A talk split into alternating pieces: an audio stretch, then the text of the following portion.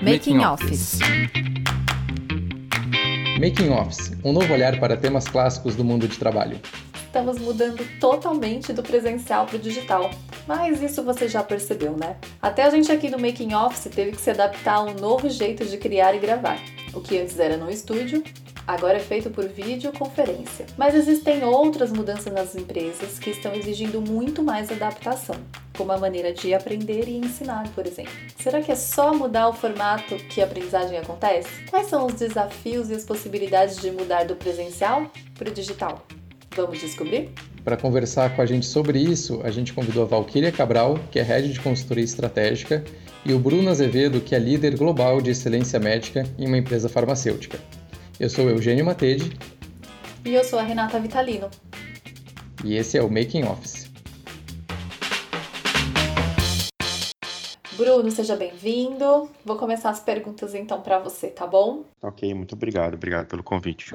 Bruno, para começar, é, conta pra gente quem é você e o que, que você faz. Bom, eu, o meu nome é Bruno Azevedo. Atualmente eu sou líder global de excelência médica para uma indústria farmacêutica chamada Sanofi. Eu venho trabalhando com gerentes científicos de campo desde 2017 um, essa é uma posição da indústria que é muito importante porque eles desenvolvem interações científicas com líderes de opinião, comunicam sobre a ciência por trás dos nossos produtos. Desde 2018, a gente vem trabalhando com plataformas digitais de maneira a aumentar a excelência, a qualidade dessas interações científicas entre esses gerentes científicos de campo e os líderes de opinião de diferentes áreas terapêuticas. Legal. A gente soube que você implementou uma estratégia de treinamento 100% digital. E a gente queria saber de você qual que era a expectativa antes desse programa acontecer, como que ele aconteceu na prática, quais que foram as barreiras e os aprendizados para você. Bom, esse programa de treinamento digital foi muito interessante porque na ocasião a gente precisava lançar um treinamento de soft skills ah, com um componente muito importante que era global. A gente precisava treinar times na China, ao México, do Brasil até a Arábia Saudita. Então, cruzando diversos continentes em diferentes ah, zonas de tempo, com diferentes culturas e línguas. Então, a primeira, a primeira demanda desse treinamento é que ele teria que ser online, mesmo se tratando de um treinamento de soft skills.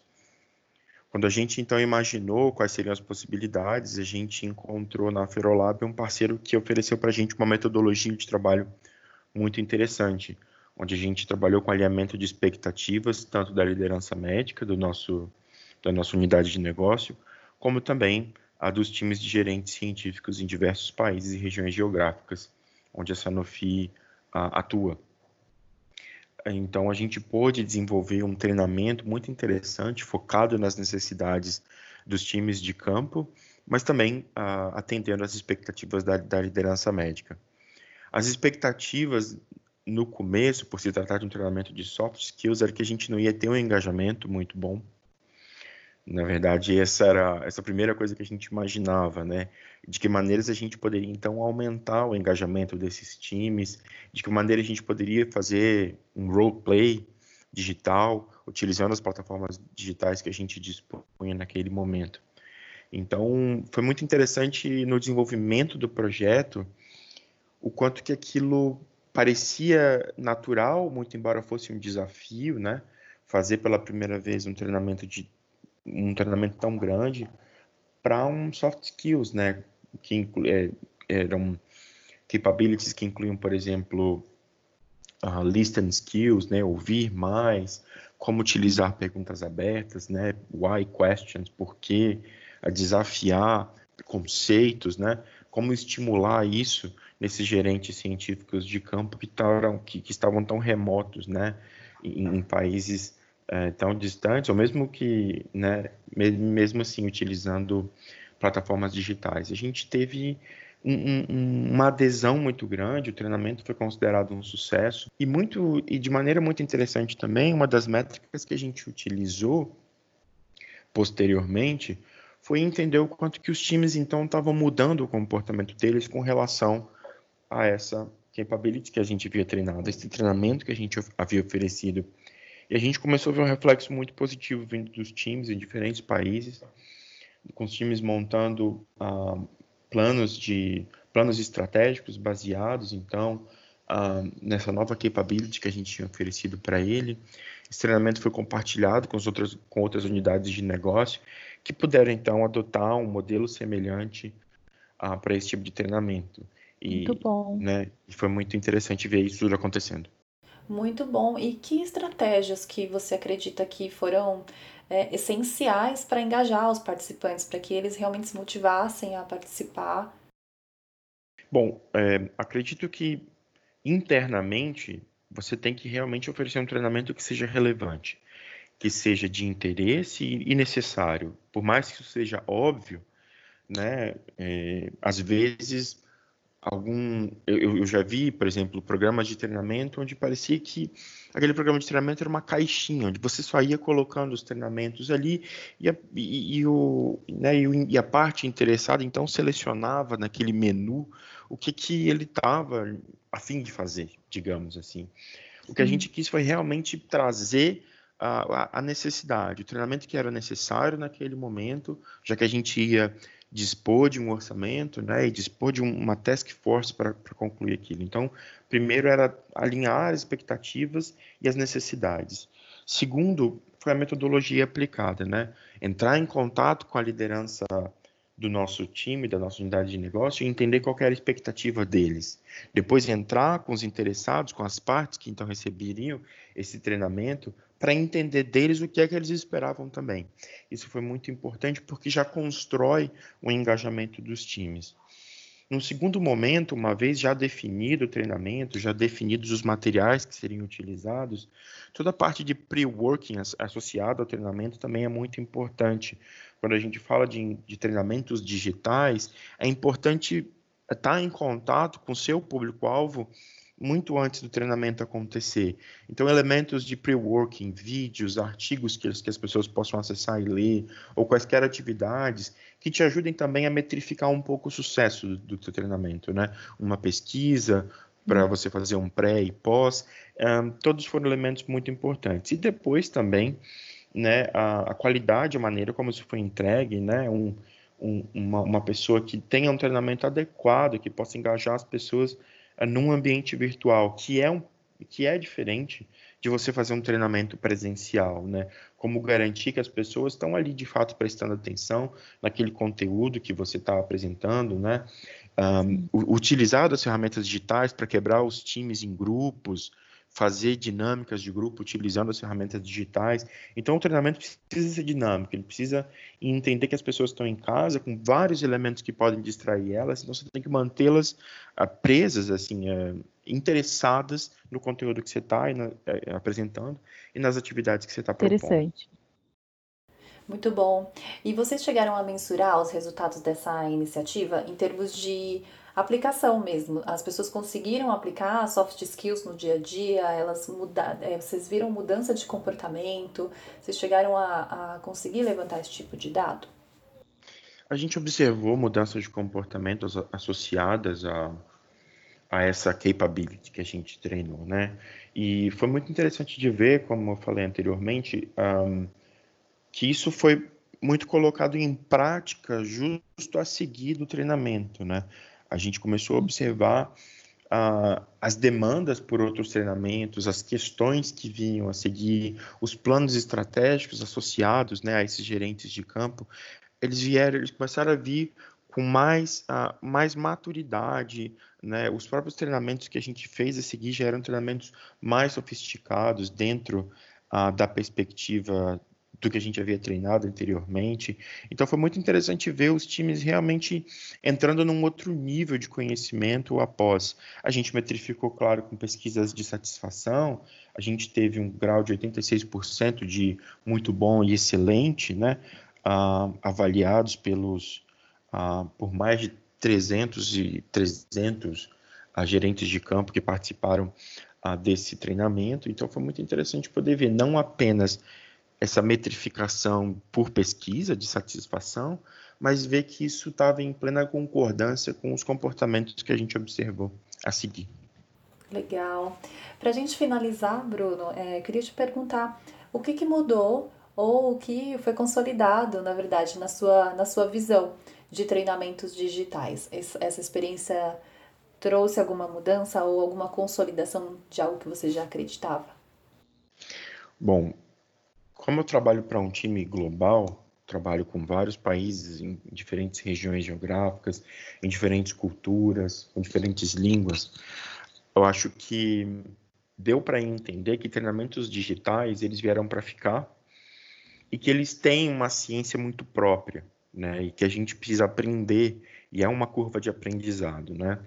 Eu acho que na minha visão o que se entendia antes por treinamento digital, que era subir um, um conjunto de animações, um conjunto de slides, e, e, o colaborador fazia aquele treinamento ali, ficava passando os slides, depois ele fazia um teste e dava um score de 80% passou e tudo mais.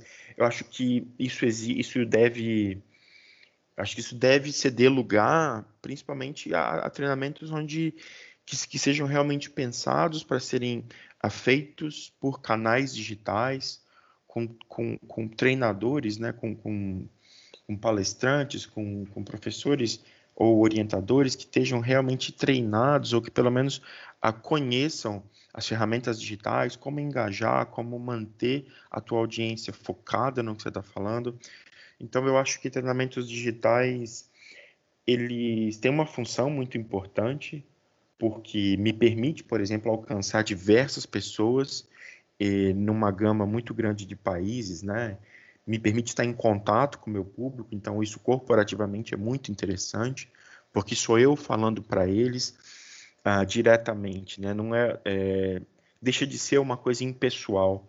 Muitas vezes a gente pensa no canal digital como algo impessoal. Acho que quando o treinamento digital ele é de fato pensado para um público onde você vai engajar essas pessoas, onde você tem material ah, preparado para isso, eu acho que se torna menos impessoal e você consegue atingir excelentes resultados também. Val, qual que é o primeiro passo para as empresas realizarem essa transição do presencial para o digital? Olha, essa pergunta é bem interessante e eu acho que para eu poder respondê-la, eu vou dar um passinho atrás, que é de qual digital nós estamos falando. Porque até pouquíssimo tempo atrás, quando se falava em migrar do presencial para o digital, as empresas pensavam no antigo e-learning, né? que também é um recurso e que ainda é uma possibilidade. Mas hoje em dia, principalmente nesse momento em que as pessoas estão impossibilitadas de fazerem os seus encontros síncronos presencialmente, uma das coisas que está vindo mais à tona é o encontro síncrono também digital né, o, o webinar, as famosas lives. E neste momento, quando falamos em migrar do presencial para o digital, o primeiro passo é entender a audiência, entender as possibilidades da audiência para poder é, atuar e aprender nesse novo formato, seja do, aprendiz a, da aprendizagem digital síncrona, por meio das lives, por meio dos webinários, ou do assíncrono, que a gente tem uma infinidade de possibilidades é, e formatos para essa aprendizagem digital acontecer, o primeiro ponto é entender esse público. Entender os aprendizes da empresa, como eles vão aprender melhor, como é que eles vão absorver melhor esse conhecimento, é, como eles vão se engajar melhor, como o Bruno comentou na resposta dele. Isso, na minha opinião, é o primeiro passo: é entender, primeiro, qual é o tipo de digital que a empresa quer trabalhar e tem condições de trabalhar, e segundo, é, como é que esses profissionais vão gostar de aprender e vão se engajar é, nessas experiências. Então, Val, quais são as capabilities, ou as habilidades, as competências, ou as questões até de infraestrutura que a gente precisa nesse novo cenário digital? Né? O que, que depende da organização oferecer e o que, que depende da pessoa também nessa transição do presencial para o digital? Olha, Eugênio, começando pela organização, uma vez que a empresa já tem essa clareza de qual é o tipo do digital que ela tem condições de oferecer e que ela vai optar por oferecer nesse momento, digamos que ela opte pelos encontros síncronos, pela é, os webinários e toda a parte de encontros online.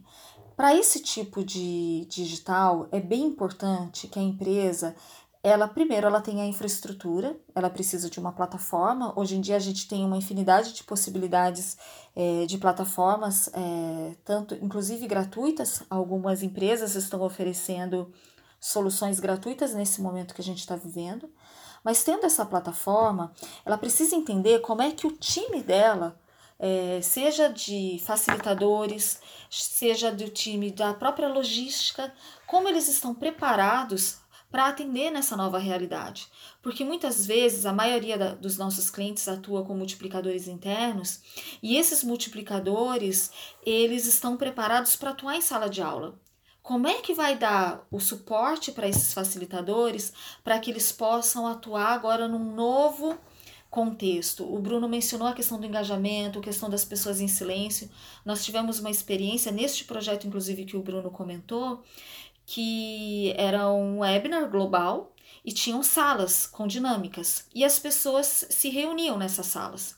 E em algumas localidades, como por exemplo na China, é, quando o facilitador entrava na sala para ver se estava tudo bem, estavam todos mudos. As pessoas entravam nas salas, ficavam mudas.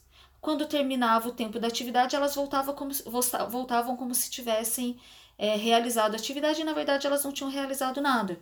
E por como aquela foi uma primeira experiência nossa nesse formato, isso aconteceu lá em 2018, é, nós precisamos viver essa experiência para entender que nós precisávamos de mais facilitadores naqueles encontros para que no momento das dinâmicas outros facilitadores entrassem nas salas para ver se, a, se aquilo estava ocorrendo, se as pessoas estavam participando, enfim. Então, a preparação desse facilitador e pensar nas atividades, na transposição dessas atividades para o presencial, para o digital, também são, isso também é fundamental. Porque não é só pegar a mesma dinâmica que você faz no presencial e transpor para o digital, porque não vai funcionar. É, tem toda uma é, adaptação. A mesma coisa é o time de logística. O mesmo time que está acostumado a preparar a sala, é, com, providenciar coffee break, providenciar é, um espaço, enfim, é, toda a parte de materiais, esse time com upskilling, eles conseguem atuar num novo formato, ajudando a organizar essa facilitação digital, organizar as salas, facilitar, apoiar um facilitador nesses momentos quando o time é um pouco maior e tem essas dinâmicas. Ou seja, é, é preciso pensar numa estratégia de upskilling e reskilling, né, dependendo da situação, para que esses diversos atores que estão envolvidos no processo de aprendizagem presencial se adaptem e se adequem nesse novo formato, nessa nova mídia que passa a ser utilizada. Isso para o síncrono. Agora, para o assíncrono, que são os diversos formatos de aprendizagem digital, que vai desde o e-learning, do vídeo, é, de, o próprio podcast, tantas outras possibilidades, muitas empresas não têm dentro de casa é, as ferramentas e os skills necessários para desenvolver esse tipo de solução. E aí a minha recomendação nesse caso é procurar um profissional, uma empresa, um parceiro que seja qualificado e contar com o apoio desse parceiro para fazer a implementação desse novo modelo e é, a digitalização da sua oferta e das suas soluções de aprendizagem que hoje estão no presencial. Eu vejo, Val, é, olhando do ponto de vista da pessoa, que às vezes ela não consegue se autodirecionar com tanta opção, com tanto treinamento online, com tanta coisa disponível, mais os treinamentos da empresa. Então, às vezes são peças soltas, né? É um infográfico, é um podcast, tem aquele outro curso, e a pessoa ela fica até perdida, né? Ela não consegue se direcionar. Eu acho que essa habilidade de também saber direcionar a, a sua aprendizagem para esse momento digital ela também vai ser muito importante agora. O que, que você acha? Certamente, e nesse momento nascem os influenciadores dentro das organizações. É, algumas organizações que estão mais avançadas já estão trabalhando, inclusive, com modelos que possibilitam a organização de playlists. Essa playlist pode ser organizada, por exemplo, por um, facilita por um facilitador, por uma liderança ou até mesmo por um influenciador interno da organização.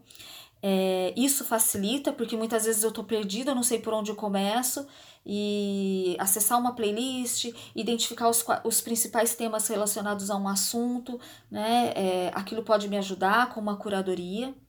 Tem também o papel da liderança, é, principalmente num cenário de é, gestão e de trabalho remoto, a conversa do líder com o seu é, liderado, com o seu time, e essa pessoa também buscar liderança para ajudar a priorizar, para ajudar a direcionar, ajudar nas escolhas de onde ele está precisando se desenvolver, e essa troca. Né, e trazendo o protagonismo do profissional, ele buscar essa ajuda, ele buscar essa orientação, seja do seu líder, ou seja mesmo de um mentor, é, os programas de mentoria são cada vez mais frequentes nas organizações, mas independente de um programa formal, a figura do mentor é sempre presente, aquela pessoa que você admira, que você respeita e que é referência no que você gosta de aprender. Então eu acredito que são esses os caminhos para as pessoas encontrarem esse lugar.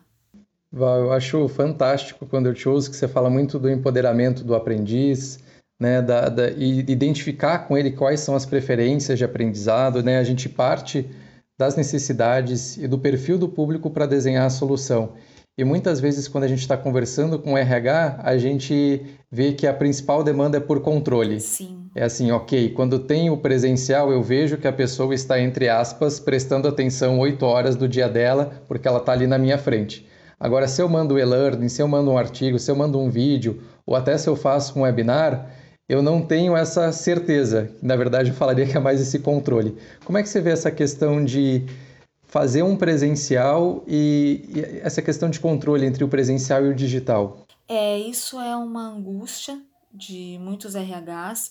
É, nós trabalhamos muito com modelos como o 70-20-10, que trabalha muito aprendizagem informal, aprendizagem é, social, on the job, e muitas vezes na implantação desses projetos eu ouço dos RHs, mas como é que eu vou fazer para controlar? E talvez o que o RH precise neste momento é entender que o que ainda restava daquela era comando e controle está caindo agora. Essa revolução que está acontecendo no trabalho, com ela vem a revolução também na liderança e na gestão porque um modelo onde as pessoas é, aprendem no trabalho, aprendem no fluxo do trabalho, no fluxo da vida, elas aprendem cada vez mais de uma forma digital. Para isso, elas precisam ser protagonistas. Para isso, cabe muito mais ao RH e à liderança criar uma cultura de aprendizagem, uma cultura de engajamento, uma cultura de responsabilidade, é, muito mais do que tentar controlar. É, o controle, o acompanhamento, na verdade, cada vez mais vai ficar no resultado que a pessoa entrega. Porque se ela aprendeu, ela vai entregar resultado e ela vai entregar melhor. E é isso que interessa. Se ela está vendo o vídeo, se ela está assistindo ao curso ou não, é, desde que não seja um curso obrigatório, regulamentado por lei, que te, precisa ter um controle, e aí a própria, o próprio desenho do programa já vai ser feito de forma que esse registro possa acontecer, porque é algo obrigatório que precisa ser apresentado para um órgão superior. Caso contrário, o que importa é que a pessoa aprenda e que ela performe melhor e que ela faça suas entregas. Então, é, essa é a minha visão, mas eu acredito que cada vez mais é, isso estará disseminado nas empresas e nos RHs. É muito legal pensar que às vezes a gente pensa no modelo 70-20-10, né, em que o 10 são essas ações formais de aprendizado, e a gente pensa na transição do presencial para o digital só para esses 10. Né, mas a gente esquece que ainda existe muita interação entre pares, que ainda existe muito fazer, né, o pessoal ainda está com a mão na massa, ainda está aprendendo. Só que às vezes a gente não consegue, então, o RH ou a liderança suportar o colaborador, o aprendiz, nesse processo de uma forma estruturada. Então, a única forma estruturada é o webinar ou alguma ação mais formal. Né? Então, acho que tem um, quase que uma oportunidade aí bastante grande para a gente trabalhar outros 90% da aprendizagem que muitas vezes acabam passando debaixo do radar. É, e em como, em como dosar isso, né? Eu pensei bastante nisso hoje, quando quando eu li um artigo da internet. Às vezes a gente não peca pelo controle, mas a gente quer forçar as pessoas a interagirem. Então, vamos, vamos pôr live, vamos fazer live, vamos fazer reunião, vamos fazer videoconferência, porque a gente precisa que as pessoas interajam, porque agora elas não estão mais no escritório, né? E o quanto que é, a gente vai ter que reaprender a dosar isso, porque é, é cansativo também. A pessoa também está trabalhando, né? E ela também faz um esforço a mais quando, quando ela tem esse tipo de interação. Então, acho que o aprendizado de planejar o aprendizado também está acontecendo nesse contexto. Sim, é, pelo seguinte, porque neste momento nunca a, o infoxication foi tão forte. O infoxication é aquela situação onde a pessoa ela tem tanto acesso à informação, ela recebe tanto conteúdo e ela acaba, isso acaba gerando uma ansiedade e em alguns casos até uma tela azul mesmo. Chega um determinado momento que ela trava, ela para de render. Então, neste momento, a priorização, a recomendação, a curadoria, é, elas são mais importantes do que nunca.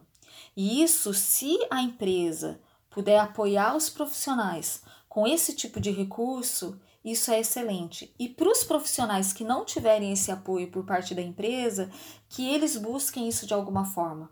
Buscar priorizar, buscar uma gestão do tempo. Eu estou fazendo uma coisa na minha agenda para que eu possa ter espaços de aprendizagem que é eu não marco mais reuniões de uma hora. As minhas reuniões, eu tento, claro, nem sempre é possível, é, são de no máximo 40 minutos, para que eu possa ter 10 minutos entre o final de uma reunião e outra para eu parar, respirar, é, esvaziar, para que eu possa começar a encher novamente. Então, essa, esse excesso também de reuniões, uma atrás da outra, isso não é saudável. Isso exige um nível de atenção absurdo que as pessoas não estão acostumadas a dedicar. Então, é uma adaptação e certamente muitas mudanças virão por aí é, diante desse cenário que nós estamos vivendo. Esse é só o começo. A revolução só começou. É engraçado que muitas vezes algumas pessoas perguntam, né? Mas para fazer o digital, não é só digitalizar? Não é só pegar o PowerPoint daquele workshop de 8 horas presenciais e colocar numa plataforma e lançar um e-learning? É só isso mesmo, Val? Mudar do presencial para o digital não é só pegar um curso e digitalizar faz parte de pensar no portfólio de experiências como um todo. Quem é o seu aprendiz e qual é o portfólio de experiências de aprendizagem que você quer oferecer para os diversos públicos com os quais você trabalha. O que ninguém te conta. Val, o que, que ninguém te contou sobre essa transição do presencial para o digital? Eu acho que o que ninguém me contou é que a gente precisa preparar os nossos times, e aí eu estou falando no caso dos nossos clientes, eles precisam apoiar os times nessa adaptação. Não é só comprar uma plataforma, não é só comprar, começar a gravar as, uh, os presenciais por meio do online, porque as pessoas envolvidas no processo elas precisam entender que é um novo papel, é um novo lugar. E para todas as, as vezes que nós é, fizemos isso, né, que foi lá no comecinho, no nosso aprendizado, e depois apoiando os nossos clientes, eu percebi que isso é o que ninguém conta e que as pessoas aprendem sofrendo, apanhando e que se nessa transição você começar pelas pessoas a ajudar nesse nessa qualificação, nessa requalificação dessas pessoas para atuar no novo papel, certamente o resultado será melhor e mais rápido. E o engajamento também. Bruno, o que, que ninguém te contou sobre essa transição do presencial para o digital e que você gostaria muito que tivessem te falado? O que ninguém me contou era no começo era sobre o quanto aquele silêncio de quando você coloca uma questão para a tua audiência, como você faz quando você está num treinamento presencial, né, te faz e o silêncio que segue depois ele é constrangedor às vezes. Parece que você está num quarto escuro falando, você não tem certeza que se as pessoas estão ouvindo, se elas estão ali, te dá uma certa vontade de pedir para que todo mundo abra suas câmeras para que você possa ver de fato que as pessoas estão ali, como se aquilo fosse te transmitir alguma segurança. Então, essa primeira parte, realmente, quando a gente se lança no treinamento digital, É, seria muito interessante que alguém pudesse ter falado antes, olha, uh, tenta engajar mais o pessoal, porque senão você vai realmente se sentir falando no escuro para quatro paredes. E, e isso é uma coisa que a gente aprende fazendo, realmente. Dica de luz. Val, deixa uma dica de luz para quem quer começar essa estratégia do presencial para o digital e quer começar amanhã. Conhecer o seu aprendiz. É, como, a, como você falou, Renata, lá no início, não é só para o digital, isso já vinha como necessidade para o presencial, mas entender quais são as necessidades e quais são as possibilidades do seu aprendiz. Muitas vezes, quando a gente migra do presencial para o digital, a gente se apaixona pelos formatos, se encanta pela tecnologia e muitas vezes tenta é, impor uma tecnologia dentro de um cenário, de um público que não vai ter apelo para aquele modelo, para aquele formato. O simples, muitas vezes, é muito mais efetivo se ele estiver atendendo a necessidade e o, o modelo que faz o aprendiz aprender melhor. Então, conheça o seu público profundamente e ofereça aquilo que ele precisa, e não aquele formato mais tecnológico que você acha que está mais legal e que está mais atual no momento. Eu acho que o principal é, sobre treinamentos digitais é engajar a sua audiência, é tê-los com você, é saber então conhecer a sua audiência, esse trabalho que a gente tem com os pre-workings, né? É, o e-mail que você envia ou a mensagem de texto que você envia ah, com, com vídeos para que a pessoa assista. Então, você já estabelece essas conexões antes do treinamento acontecer. Durante a realização do treinamento, é claro, checar, checar o seu fundo, né? Checar a sua conexão, barulhos, enfim. E muito principalmente, enquanto estiver engajando com as pessoas, enquanto estiver dando seu treinamento, sempre jogar questões para eles de maneira a aprender a atenção mesmo, a checar se há entendimento de todas as partes, a trazer as pessoas para a conversa, de acordo com a sua experiência, você pode relatar um pouco como que é isso para você, é desenvolver uma empatia virtual, com, essa, com essa sua audiência, né? trazê-los para perto, usar amplamente os recursos da sua plataforma de comunicação. Por favor, todo mundo clique aí no levantar as mãos, se, se entendeu. Utilize o chat box para as perguntas durante a apresentação. Utilizar de recursos de pesquisa também é importante para engajar. E para quebrar gelo também, estratégias de quebrar gelo. É, como é que você está se sentindo hoje? De onde que você está falando? Nos envie uma foto da sua janela. São todos elementos que ajudam a quebrar o gelo e trazer as pessoas para o treinamento. E, é claro, dependendo do, do, do tamanho do seu treinamento, sempre considera uma pausa estratégica para um café, um, um bio break, para você manter a sua audiência com você engajada. Essas são as principais dicas que eu gostaria de compartilhar. Maravilha, Muito Bruno. bem, obrigada, Bruno. Bom, foi um prazer estar com vocês e se precisarem, claro, podem contar comigo sempre. E, e como eu disse anteriormente, né, treinamentos digitais vieram para ficar e agora a gente precisa aprender como trabalhar com os nossos times usando as ferramentas que a gente dispõe. Obrigado mesmo. Obrigado, Val. Obrigada, Val. Gente, obrigada, viu? Obrigado, Pela hein? oportunidade. Obrigada Valeu. a você, Um Val. beijo. Um beijo. E você, caro ouvinte, acompanhe os episódios anteriores do Making Office nas plataformas da sua preferência. Se você tiver alguma sugestão de pauta, escreve pra gente. makingoffice@aferolab.com.br. Obrigado Obrigada. e tchau. Esse podcast foi produzido por Afero Lab.